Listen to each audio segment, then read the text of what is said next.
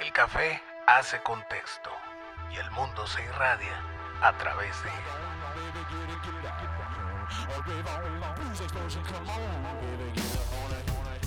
Este es un podcast alto en cafeína.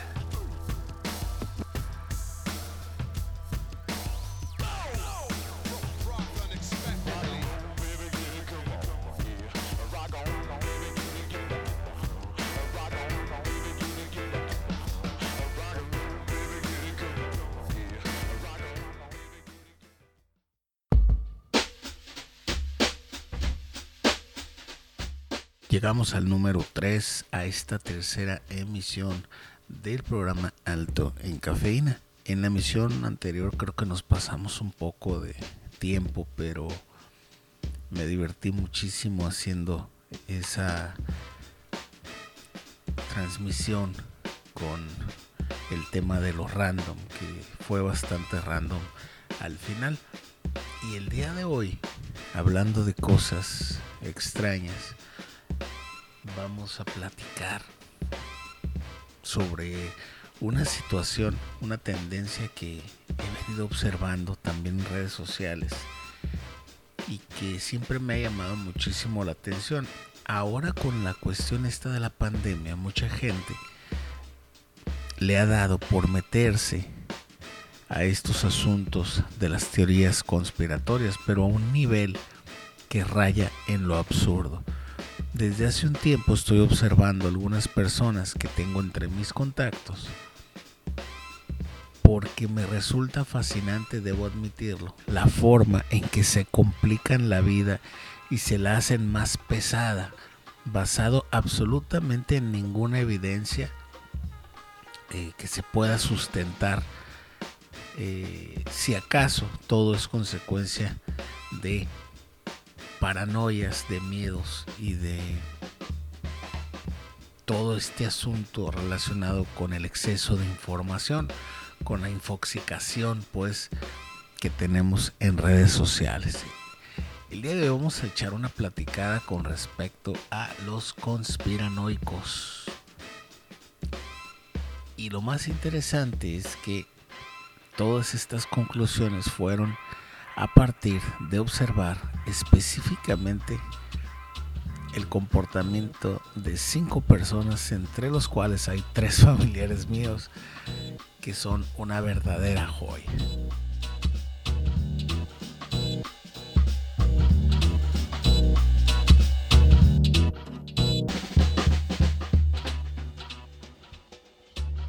Tenemos conspiraciones para toda ocasión la que usted guste y en cualquier momento de la historia hemos visto que siempre hay personas que tienen otros datos, que saben de muchas cosas respecto a situaciones mundanas, a situaciones grandes. Eh,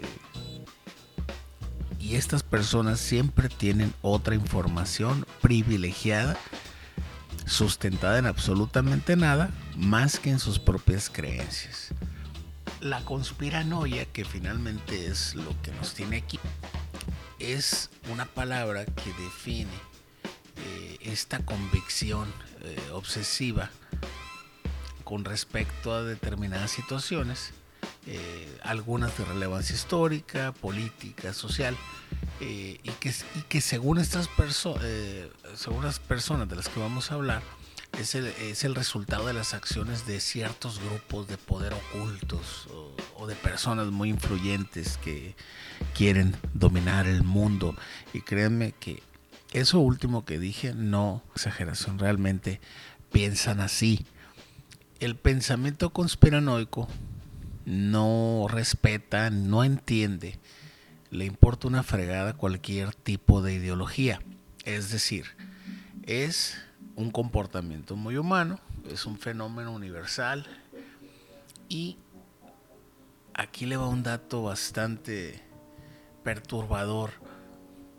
Se dice que una de cada cinco personas en este momento de la pandemia está considerando tomar como ciertas las teorías o los relatos conspirativos. Le echa la culpa a la política, como les digo, a los grupos de poder ocultos, eh, se maneja que todo el mundo somos títeres, que nos están moviendo los hilos del poder y todo ese tipo de cosas, ¿no? El perfil de una persona conspiranoica se determina por ciertas características. No nos vamos a meter de lleno, finalmente no somos ni psicólogos ni nada de eso, pero es muy interesante ver por ejemplo, que un conspiranoico es una persona ignorante.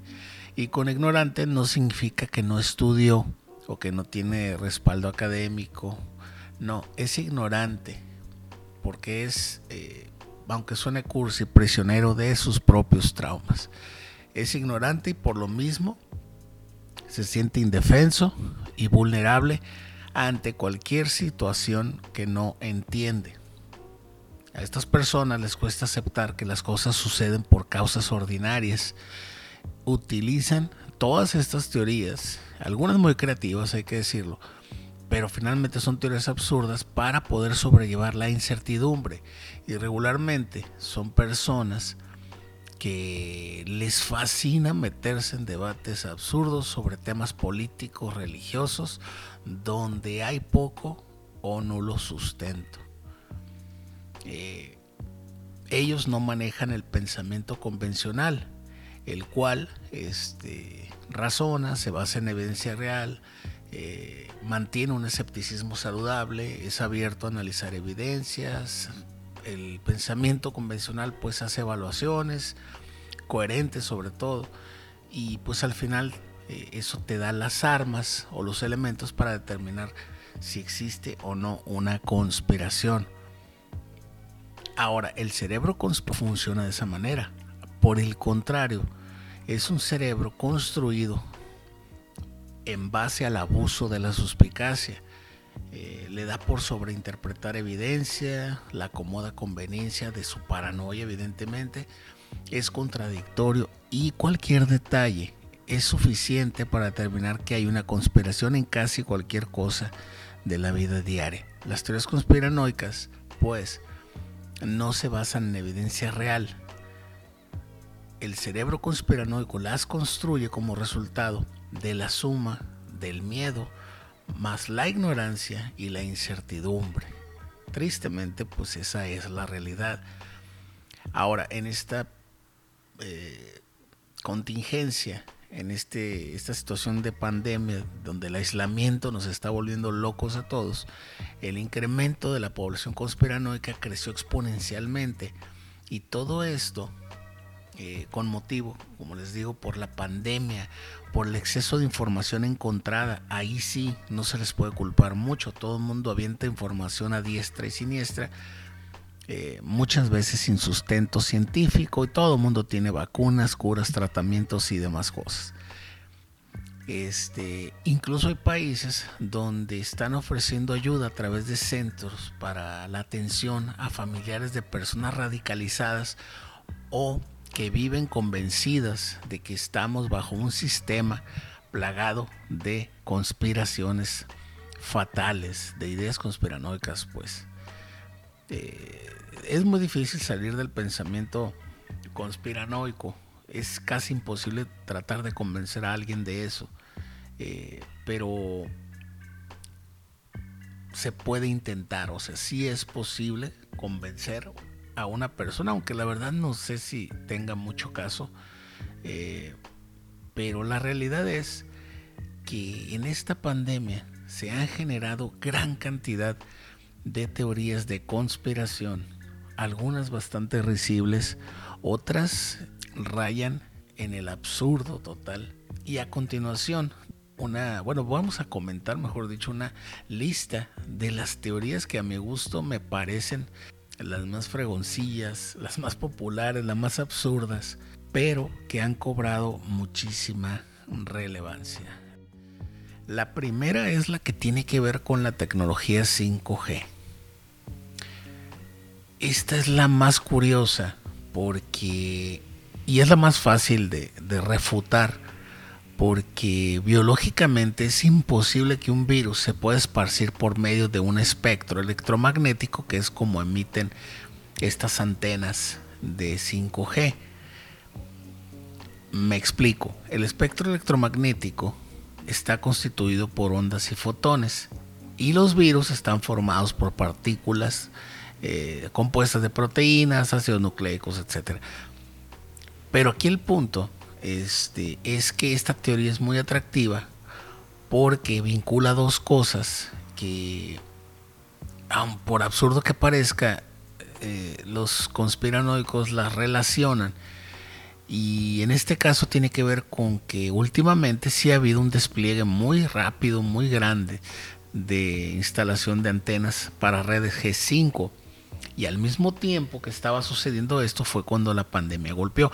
Hay que decir que esas antenas y esa tecnología se tiene desde hace mucho tiempo, hace dos años aproximadamente, pero eh, cuando surgió eh, un meme, y esta es la parte interesante, este rumor surgió a partir de un meme que se hizo viral, viral perdón, que vinculaba toda la red de, G5 con el COVID-19 eh, y que además Curiosamente, y no es de extrañarse, fue promovido por todos estos activistas, sobre todo los antivacunas, los terraplanistas y todo ese tipo de gente, eh, son los que han alimentado este tipo de información.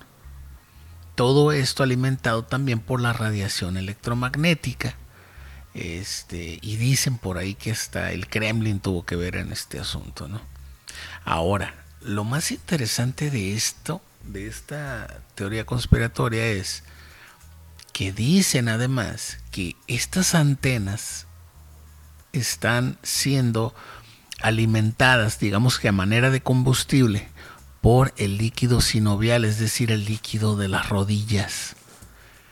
Seguramente usted vio por ahí una teoría donde dicen que si va a un hospital eh, le van a decir que tiene COVID y todo eso es para entubarlo, quitarle su líquido de rodillas y de esa manera alimentar la fuente de energía que mueve las antenas de G5. Hasta ese nivel llegó este absurdo. ¿Y, qué ha sucedido? Pues que han quemado antenas por todos lados, las han destruido. Este es un rumor que se esparció, se esparció rápido y pues han atacado y, y la telefonía móvil es la que ha sufrido este, pues estos embates de ignorancia. El otro, eh, la otra teoría es la de Bill Gates como chivo expiatorio de todo este tipo de situaciones. O sea, lo ponen a él como, como, como parte de este complot, de esta subtrama, eh, donde eh, Bill Gates se ha convertido, ahora sí que en mártir, lo han convertido en un mártir de la desinformación eh, y todo esto por criticar a Donald Trump. Este. Y lo que tiene que ver con la Organización Mundial de la Salud. Aquí ya entran otras cosas eh, verdaderamente ridículas, como los antivacunas, volvemos a, a, verlos, a los miembros del QAnon o QAnon, una teoría de conspiración también como todas ridícula, donde se detalla un supuesto complot contra Donald Trump y toda su gente. Al ratito vamos a entrarle al QAnon. Y muchos expertos eh, han utilizado un video de una conferencia de esos TED Talks de 2015, donde Bill Gates discute sobre el brote del ébola, advierte sobre una nueva pandemia y y eso le ha dado armas a los conspiranoicos a decir que él tenía conocimiento previo a la pandemia o que la causó a propósito. Incluso hay quien dice que a través de su equipo, del software que vende, se ha propagado este virus. Haga usted el favor. ¿A qué punto ha llegado esta teoría? al punto de que, de que muchas personas este, están... Hay, hay, algunos videos donde hacen bromas de este tipo, pero créanme que esto es real. Hay gente que piensa que los virus informáticos, más bien que entre los virus informáticos está el COVID-19. Y que si tu computadora se infecta de algún virus, spyware, malware, lo que usted quiera, cabe la posibilidad que uno de esos virus sea el COVID-19 así de absurdo el asunto. Entonces, esta desinformación que tiene que ver con Bill Gates, todo es precisamente por esta TED Talk de hace cinco años y por los ataques al QAnon, que finalmente es eh, todo un tema digno de un programa completito. Otra teoría que también le han dado mucho el beneficio de la duda, inclusive entre gente que, que, digamos no está metida en estos asuntos de conspiración, es de que este virus lo sacaron de un laboratorio chino. Esta teoría, como les digo, tiene el beneficio de la duda y es que pues todo el epicentro original de esta pandemia, la ciudad está Wuhan, perdón, pues, ya se me estaba olvidando, es la sede también de un instituto de virología donde investigadores llevan mucho tiempo estudiando virus tipo como el coronavirus, que todos sabemos que sale de un murciélago, ¿no? Y tienen muchísimos años eh, estudiando esto. Entonces, eh, fue una coincidencia, pues no hay, no hay una teoría que, real, con evidencia que sustente que este virus salió de China, de ese lugar. Eh, lo único fue una desagradable coincidencia, ya que este instituto está en la misma ciudad donde se inició esto. Eh, es una teoría que ha entrado en los medios, eh, que está siendo eh, reportada en muchos periódicos importantes y que incluso le han dado mucha seriedad y le han metido investigaciones, reportajes y demás. Es una coincidencia demostrada que desgraciadamente es muy tentadora para todos aquellos conspiradores. Otra teoría derivada también es que este COVID fue creado como arma biológica. Eh, y aquí la gente dice que no solo escapó del laboratorio, sino que además lo crearon intencionalmente por científicos chinos como una como un arma, perdón, biológica. Eh, incluso en las encuestas en Estados Unidos dice que de 3 de cada 10 estadounidenses creen que el COVID fue creado por los chinos en un laboratorio y que fue hecho intencionalmente, no accidentalmente, como dice otra teoría por ahí, sino que fue con el propósito este, de erradicar enemigos, pues. Eh, esta es la teoría más popular en Estados Unidos entre el sector conservador eh, de este país. Y lo bueno en este caso eh, es que esta teoría, mucha gente la vincula con un programa encubierto de armas biológicas chinas, fue fácilmente refutada porque ya hay evidencia científica inequívoca eh, basada en un estudio donde se hizo una secuenciación genética y se descubrió que el virus SARS eh, tiene orígenes completamente naturales, al igual que un virus son, eh, ¿cuál es la palabra? sonótico, perdón, que es el virus que se origina en los murciélagos. Eh, desde entonces, pues la gente que ha publicado este tipo, esta teoría que la daba como cierta, han tenido que corregir eh, en, sus mismos textos republican esa información, pero con una corrección en la parte, eh, en alguna parte de este texto, admitiendo que la historia es probablemente falsa. Seguimos con los chinos y ahora al revés, el gobierno chino no está libre de conspiranoicos y ellos dicen que al revés, el virus COVID lo importó el ejército gringo a China. Y con esta teoría, supongo que buscaban darle la vuelta y culpar a los Estados Unidos de lo mismo que fue que les culpaban a ellos. Realmente no hay mucho de dónde, de dónde buscarle a esto, pero eh, es una teoría eh, que los mismos chinos utilizaron para calmar a las personas porque también ahí dentro de China, en el mismo país, la gente estaba volviéndose loca, eh, conspirando a la vez contra el gobierno, generando toda una cantidad de teorías. Y bueno, dicen que esta teoría la elaboró el mismo gobierno para contrarrestar la otra teoría que se había aventado, que es prácticamente lo mismo, pero al revés. Hay otra teoría donde dice que, las, eh, que los cultivos genéticamente modificados eh, pues son los culpables de, de que se originara el COVID-19, todo esto en la primera etapa del, contagio, de, que inició esto, pues eh, esto se generó en Italia y un abogado de ese lugar, de ese país, eh, publicó un artículo afirmando que los cultivos genéticamente modificados causan contaminación genética que permite que prolifere el virus por el desequilibrio ambiental que causan. Todos los activistas que están en contra de los cultivos genéticamente modificados se regodearon en esta publicación y se agarraron de ahí para culpar a la agricultura moderna de el contagio de la expansión del virus.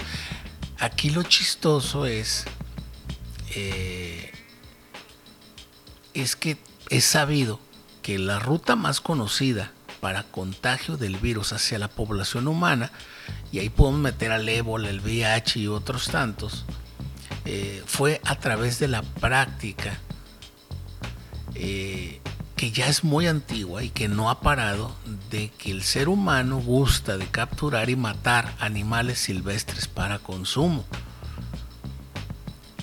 Irónicamente, eh, los cultivos genéticamente modificados van a ser parte de cualquier vacuna que se desarrolle para dar solución a este problema. Ahorita hay poco más de 70 proyectos de vacuna que se están realizando y, eh, y todos ellos están apoyando precisamente en las OGMs o los cultivos genéticamente modificados. Y sería la única forma de que el mundo pueda salir del desastre causado por, por este virus. Estas vacunas estarán basadas en virus atenuados genéticamente, modificados eh, o que usan antígenos producidos en plantas o líneas celulares modificadas genéticamente, del mismo modo que lo hacen los OGMs. Es decir, están ayudando a salvar al mundo de la maldición del COVID. Entonces, esta teoría queda también desechada por esas razones. Otra de las teorías absurdas y que de veras eh, es de las más preocupantes es que el COVID-19 no existe. Ya hay una gran cantidad de conspiradores profesionales que dicen que el COVID-19 no es real. Es más, es resultado de un complot de élite global para quitarnos la libertad. Hágame usted el favor. Esta teoría tiene muchísimas versiones. Las primeras, las más, las que eran como en bruto de esta super débil teoría, eh, se originaron de dónde cree usted? De la derecha política, eh, con la noción de que este virus no era peor que la gripe. Lo desestimaron, lo ignoraron y fue escalando a versiones posteriores. Eh, influyendo en contra de las restricciones en muchos lugares del mundo, debido a que los que creen en esta teoría se niegan cada vez más en tomar medidas de distanciamiento social, ellos han sido los causantes de manera directa de que la pandemia se extienda aún más en sus propios lugares de origen y la tasa de mortalidad se ha generado todavía más fuerte a partir de este creencia tan absurda y tan simple, originada por un sector de la población que no cree en los virus, pero que publica cantidad de estupideces religiosas, este, conservadoras, en contra de la mujer, en contra de la vida, pero el virus no existe. Otra teoría que se deriva un poco de este es que la pandemia está siendo manipulada por el Estado profundo. Es decir, el virus no existe y fue hecho este, esta eh, leyenda, según esta gente, para manipular a todo mundo.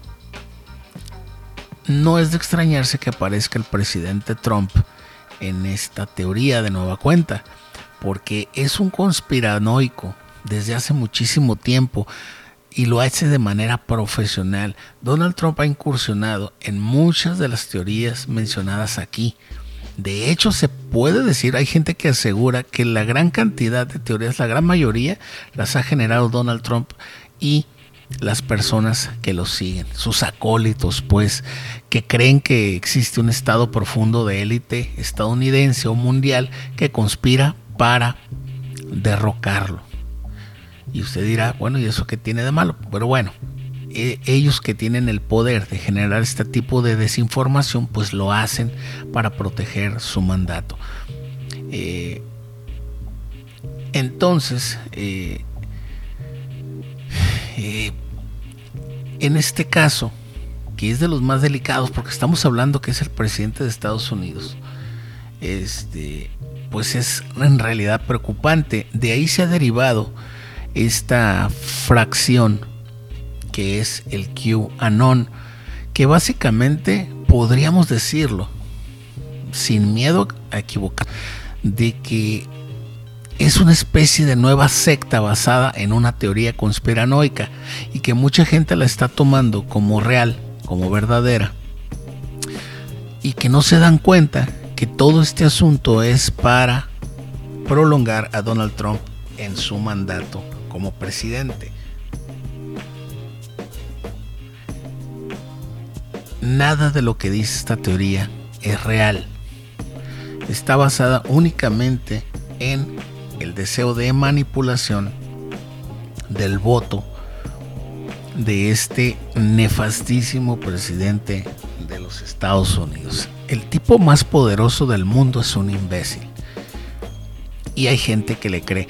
Pero ¿sabe dónde va esta cosa? ¿Hasta qué punto va? Que en Latinoamérica, inclusive aquí en México, hay personas que están promoviendo el QAnon como una posibilidad, como algo real, como algo factible.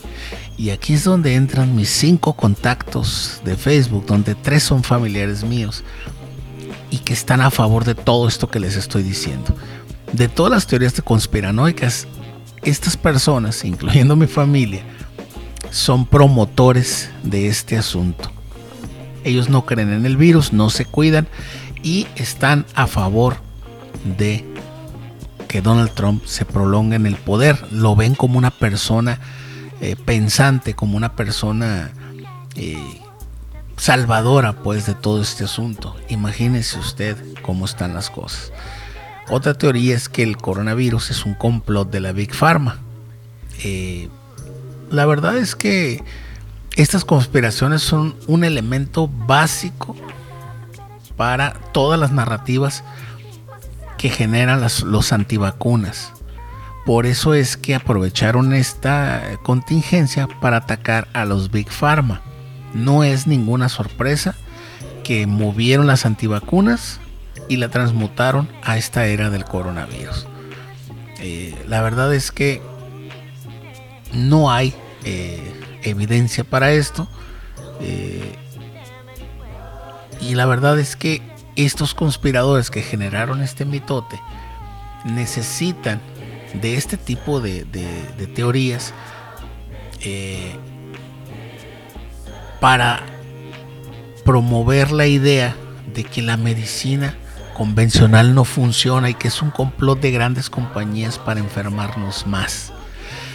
Usted puede reconocer a estas personas porque son los que de pronto están publicando en Facebook y en otras redes sociales que todos los días toman ajo con limón para matar el virus o como Olga Sánchez Cordero eh, que toma partículas de cítricos o algo así, nanogotas, perdón, de, de cítricos, una cosa bien extraña.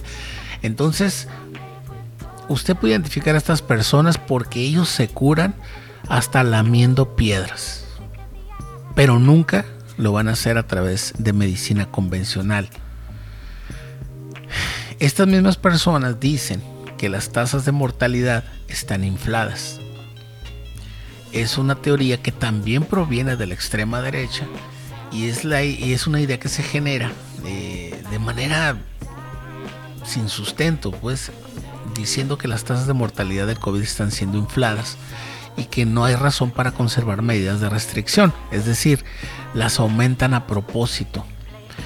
Eh, esa insistencia eh, de, inflación de tasa de mortalidad no cuentan con ninguna base. Lo más triste es que el conteo del número actual de muertos probablemente se está quedando muy pero muy corto.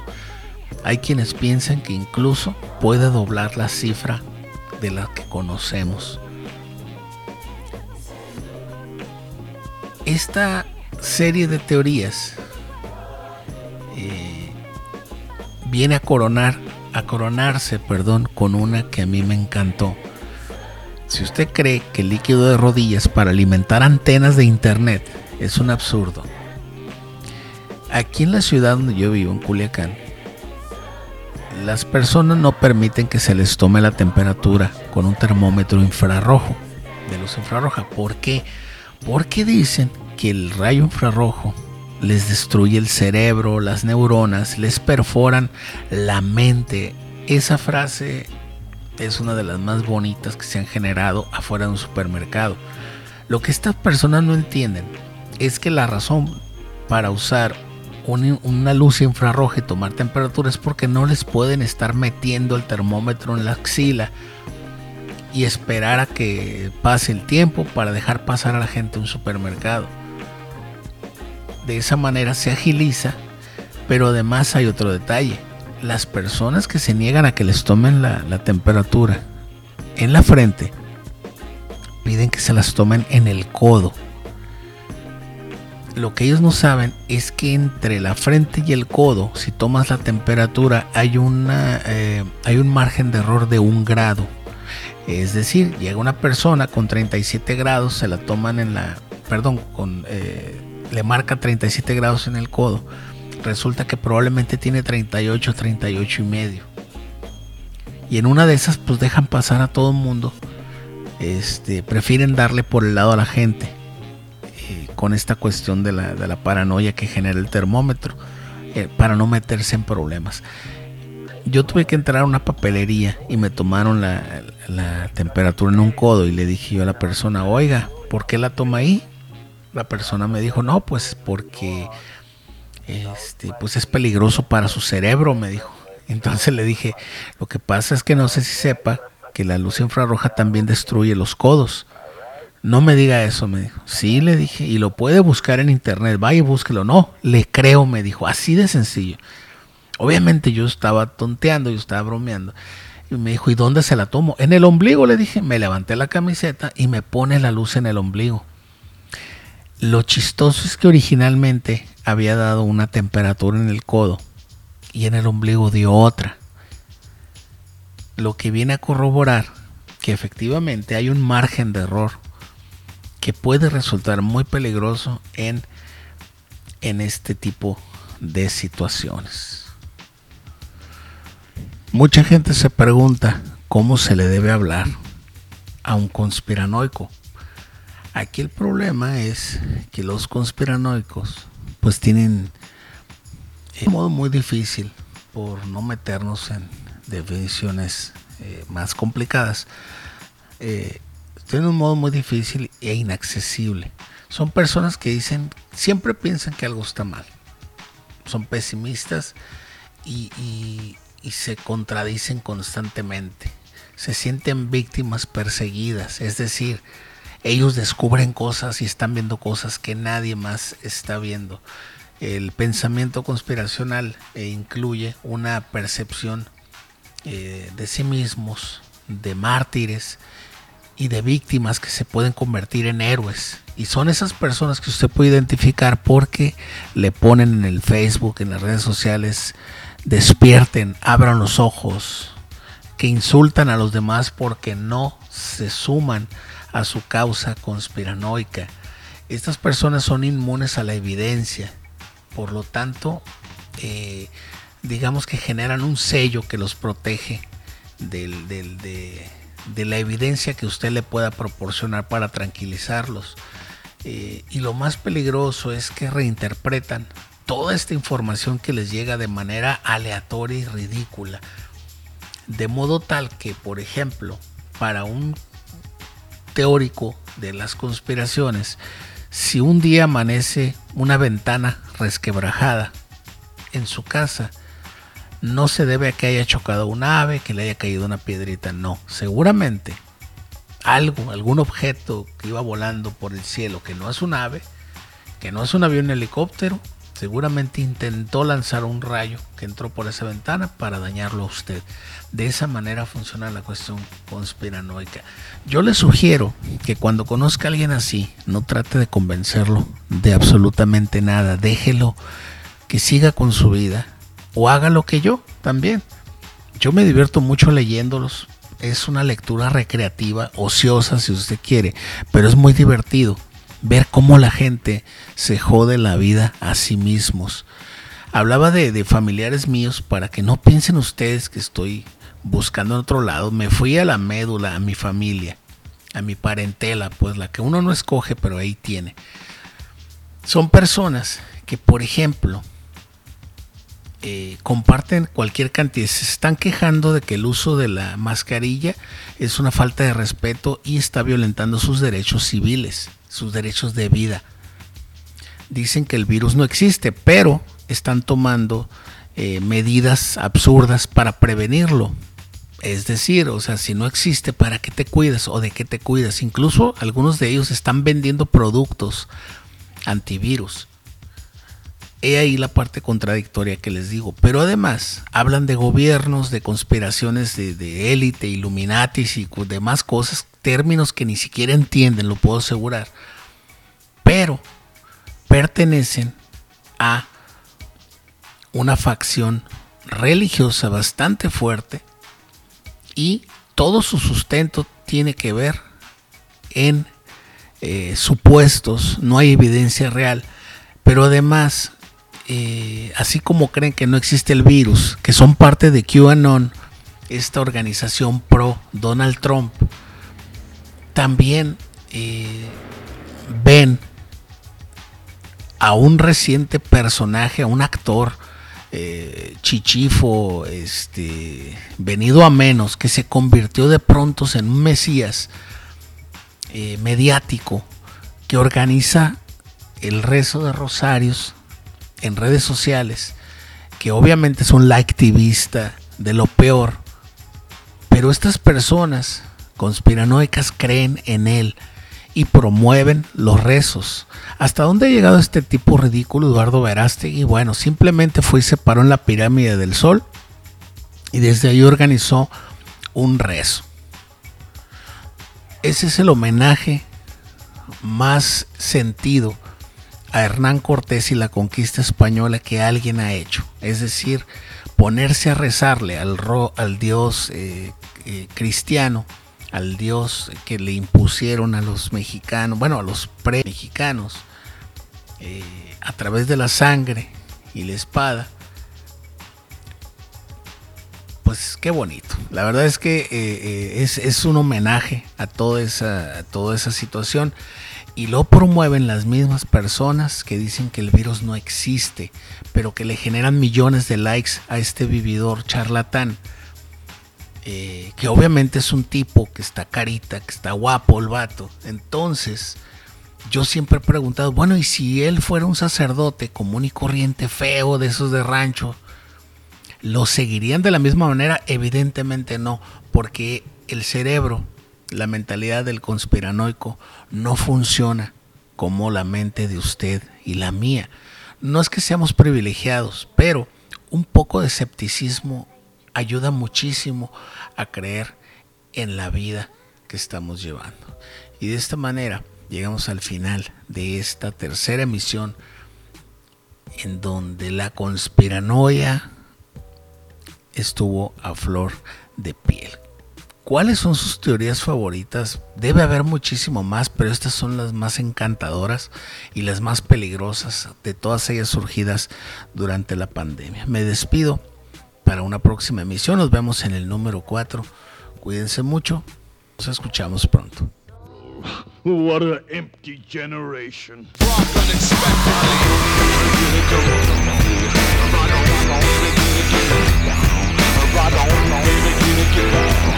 A river long existence occurs